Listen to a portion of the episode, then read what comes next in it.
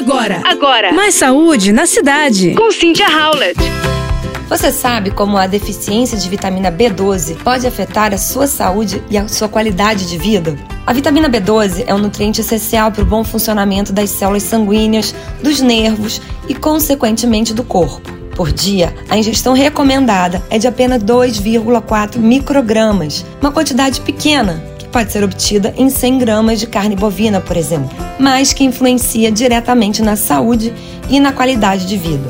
Como a vitamina B12 só pode ser encontrada em alimentos de origem animal, ela é escassa na dieta vegetariana e vegana. E muitas vezes, que sofrem com a sua deficiência, afirmam ter fadiga, cansaço ou exaustão profunda.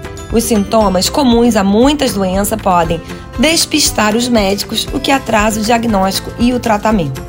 Em casos mais graves, a deficiência de vitamina B12 pode gerar problemas neurológicos, além de formigamento nas extremidades, confusão, perda de memória, depressão e dificuldade em manter o equilíbrio. E se não houver reposição do nutriente, é possível que os sintomas se tornem permanentes.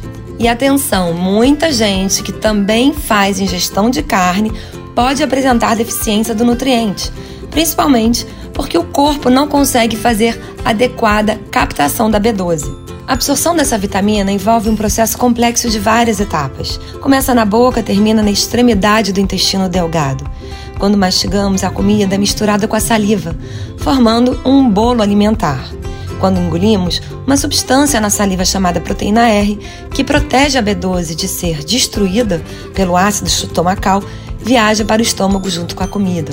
A saliva, portanto, é muito importante para a absorção da vitamina B12.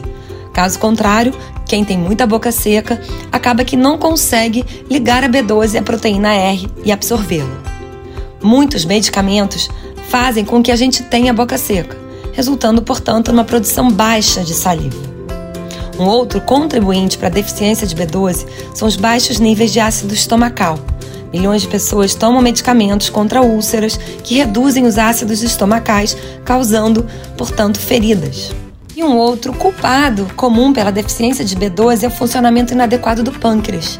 Cerca de um terço dos pacientes com mau funcionamento do órgão desenvolvem deficiência de B12. Se você estiver enfrentando sintomas potenciais de deficiência de B12, também estiver com um dos fatores de risco, é importante consultar um médico para fazer exames de sangue.